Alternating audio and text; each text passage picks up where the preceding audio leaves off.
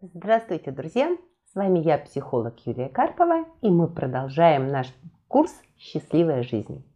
Мы с вами говорим о взаимодействии с внешним миром и этих инструментах, с помощью которых это взаимодействие можно сделать более эффективным и более приятным. И сейчас мы с вами говорим о манипуляциях, которые встречаются достаточно часто – в различных дискуссиях, э, совещаниях, групповых обсуждениях о манипуляциях по Дрейкурсу. И мы с вами разобрали два вида манипулятивного поведения. Это требование внимания и выученная беспомощность. Сегодня мы поговорим еще о двух поведенческих проявлениях, манипулятивных поведенческих проявлениях, более сложных во взаимодействии. Итак, рассказываю про детей. Наверняка сталкивались с детками, а, которых я лично называю детки поперек. Ему говоришь, ложись спать, он говорит, хочу есть. Иди есть, хочу спать. Пойдем смотреть мультики, хочу играть. Давай играть, хочу гулять и так далее. Знакомый типажик ребенка, да? Это ребенок, у которого на все есть свое отличное от взрослого мнение. И такие детки вызывают, да-да, гнев. И таким деткам хочется прямо причинить вред, не знаю, шлепнуть по попе, э, встряхнуть его, да. Такое поведение вызывает гнев. Брейкурс утверждал, что такое поведение у ребенка – появляется в ситуации, во-первых, гиперопеки. Это тогда, когда родители устраивают тотальный, чрезмерный контроль за действиями ребенка. И во-вторых, тогда, когда личные границы ребенка в какой-то момент были нарушены. Наверное, вы знаете, что э, есть период у деток, когда на дверях своей комнаты они, например, пишут – без стука не входить. И не дай бог в этой ситуации мама без спросу залезет в портфель или в карманы, или переставит по-своему игрушки. Да? Ребенок воспринимает это как нарушение личностных границ, как оскорбление. Так вот, друзья мои, такая манипуляция называется борьба за власть ребенка хочется тряхануть, он вызывает гнев. Вместо этого имеет смысл с ним реально поделиться властью. Стоит за что-то сделать его ответственным. Ну, допустим, сказать, что вот чашки моешь всегда ты. И даже не важно, что потом мама моет всю кухню. Или когда ребенок понимает уже часы, можно сказать, вот через 10 минут, вот по часам смотришь, и ты выключаешь свет и ложишься спать. То есть это ребенок, которому необходимо взрослеть, но гиперопека и нарушение границ не дают ему взять ответственность за свою жизнь на себя.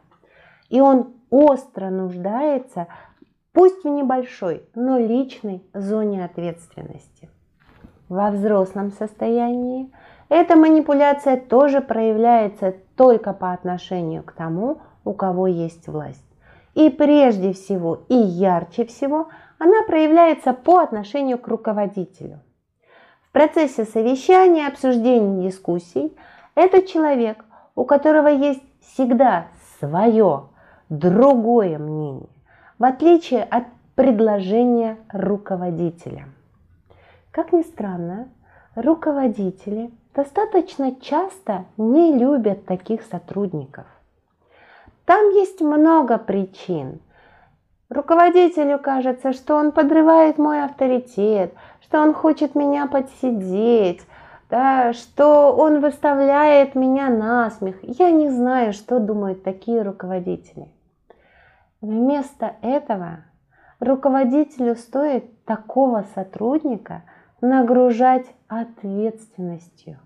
Друзья мои, человек, взрослый человек, который борется за власть, это идеальный кандидат для делегирования полномочий, например.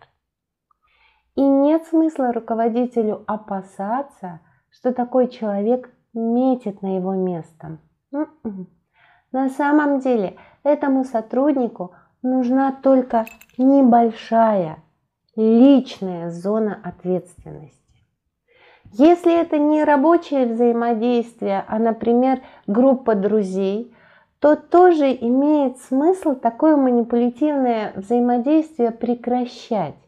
И если один из друзей эксперт, я не знаю, по барам, ресторанам и кафе, и он встречает сопротивление одного из своих друзей, то ему имеет смысл поделиться властью, если есть задача сохранить дружеские, приятные отношения. Итак, борьба за власть вызывает гнев, желание прибить гада. Вместо этого имеет смысл поделиться властью. И четвертое, самая тяжелая форма манипуляции. Наверняка сталкивались с ситуациями, когда ребеночек еще не очень умеет говорить. Он может играть, играть, а потом подбежать к маме и больно ее ущипнуть или укусить. А когда уже умеет говорить, он может, например, э, в самый неподходящий момент как-то выставить глупо или смешно родителей. Ну, например, бабушка на порог, а ребеночек говорит, а папа сказал, опять придет тут порядки наводить. Да? То есть эта манипуляция называется месть. Месть, друзья мои, это возвращенная боль. Возвращенная боль, потому что ребенок испытывает разочарование, да, обиду. Он пережил какую-либо боль, и он возвращает эту боль родителям. Например, ребенку обещают подарить какую-то игрушку. И говорят, вот скоро у тебя день рождения, и ты эту игрушку, не знаю, самосвал, получишь. Ребенок ждет. А перед днем рождения родители решили, что, ну, наверное, лучше ему планшет, полезнее, то все. Ребенок рад планшету, но он ждал самосвал его ожидания не сбылись, и он испытывает прямо боль на физическом уровне. Или когда родители говорят, ну, в следующие выходные мы точно пойдем в зоопарк. И опять случаются какие-то домашние дела, форс-мажорные обстоятельства, а ребенок ждет. И ребенок ждет, ждет, а потом он начинает мстить. Наверняка сталкивались с ситуациями, когда, ну, допустим, мама много работает, виноватит себя, что мало внимания ребенку уделяет. И вот она приходит с работы э, виноватая. И вдруг ребеночек говорит, а вот Васю-то мама любит, а вот она с ним делает то-то и то-то. То есть она, он давит на самое больное – а детки это умеют делать интуитивно. И вспомните, что в подобных ситуациях происходит со взрослым человеком. На самом деле он испытывает иногда боль прямо на физическом уровне. Это прямо так... И ему очень хочется немедленно загладить свою вину, он начинает что-то делать для ребенка, что-то ему предлагать. И самое главное, родитель делает вид, что ничего не произошло. А ребенок не понимает, моя месть достигла цели или нет.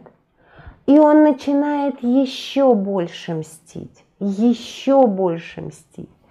Есть ненаучная гипотеза, что подростковый НРС – это одна из форм мести родителям. Дрейкурс рекомендовал вместо того, чтобы делать вид, что ничего не произошло, сообщить ребенку. Ты знаешь, мне очень больно. Мне очень неприятно, что ты это говоришь или делаешь. И следующий шаг – задать вопрос. Скажи, пожалуйста, а чем я тебя обидела? Что я сделала не так? Какое твое ожидание не сбылось? Удивительно, но дети часто даже забывают причину, они помнят только саму месть. И в то же время, если начать задавать вопросы, то месть уходит, желание мстить уходит. В взрослом состоянии месть проявляется как слухи, сплетни, сбор компромата. Это ситуация, когда э, человек подводит в самый напряженный, в самый ответственный момент. Ну, например, смотрит, улыбается и говорит, нет, я не могу, когда вам вот, вот так надо, чтобы он вас выручил. И вести себя с такими людьми тоже стоит точно так же, как с ребенком. Я напоминаю, что манипуляции по Дрейкурсу происходят, как правило, при свидетелях. И если я понимаю, что кто-то мне мстит, мне реально больно, неприятно, имеет смысл тут же публично сообщить этому человеку, что месть достигла цели. Например, сказать, знаешь, мне очень неприятно, что именно ты это говоришь. Или, знаешь, я прямо растерялась, услышав, что ты такие вещи про меня говоришь. И это очень важно сделать публично. И точно так же публично договориться с этим человеком о личной встрече. И уже в процессе личной встречи выяснить, чем я тебя обидел. Друзья мои, когда мы выясняем, чем я тебя обидел, это не значит, что э, коллега, сотрудник, друг сообщит, чем я его обидел, и я немедленно должна буду что-то делать. Нет, потому что эта обида может быть в голове у человека.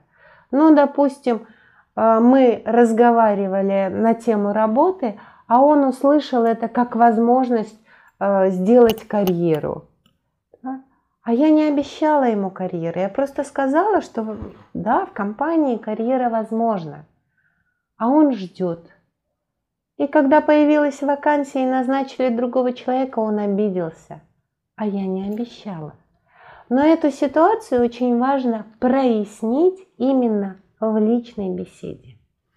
Друзья мои, велик соблазн выявить эти манипуляции, требования внимания, выученную беспомощность, борьбу за власть, месть и сделать вид, что ничего не происходит, то есть игнорировать.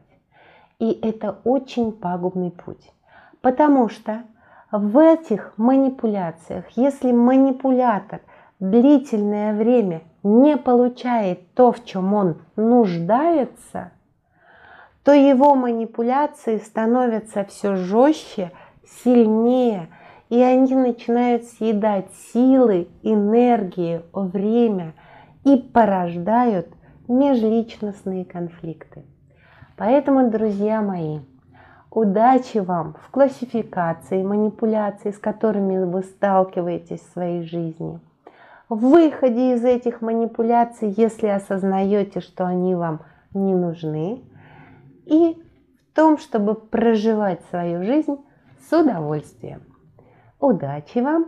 С вами была я, психолог Юлия Карпова и наш курс «Счастливая жизнь». Подписывайтесь на YouTube канал, ставьте лайки, пишите комментарии. Всего доброго!